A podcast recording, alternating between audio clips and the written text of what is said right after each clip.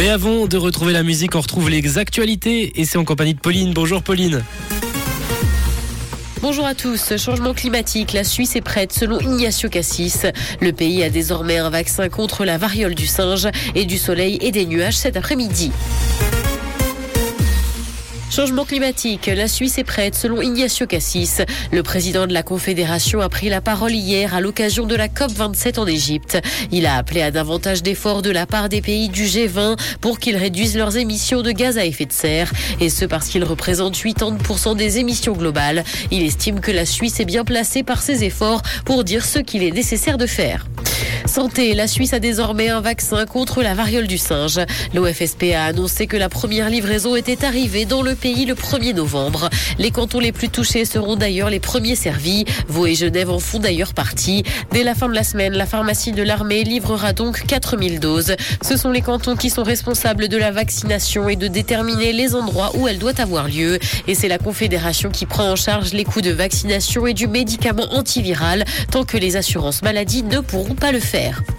Les camps de vacances favorisent l'altruisme chez les enfants. C'est la conclusion d'une étude menée par des chercheurs de l'Université de Genève. Le niveau d'altruisme augmente chez les jeunes qui reviennent de ces séjours, contrairement à ceux qui n'y participent pas. Ce serait d'ailleurs un bon outil pour développer des compétences socio-émotionnelles. Dans l'actualité internationale aux États-Unis, Donald Trump promet une très grande annonce mardi prochain. L'ancien président qui a fait savoir qu'il avait de grandes chances de se représenter laisse donc planer le suspense. Et ce alors que les élections de mi-mandat se tiennent aujourd'hui dans le pays. Elles sont d'ailleurs décisives pour son avenir politique, mais également pour celui de Joe Biden. Les scientifiques l'ont prouvé, pour faire danser tout le monde, il faut des basses. Une étude montre la relation spéciale entre les basses et la danse, même quand elles sont imperceptibles. Elle a été publiée dans la revue scientifique Current Biology et les participants ont dansé 12% de plus lorsque de très basses fréquences étaient diffusées en plus de la musique. Si le public n'est pas conscient de ces changements, il guide pourtant ses mouvements.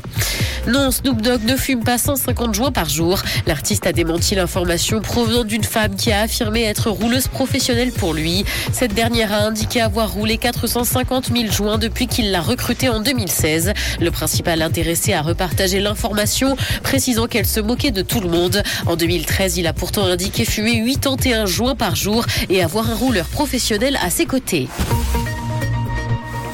Du soleil et quelques nuages sont attendus cet après-midi. Côté température, le mercure affichera 16 degrés à Lausanne et Montreux ainsi que 18 à Carouge et Genève.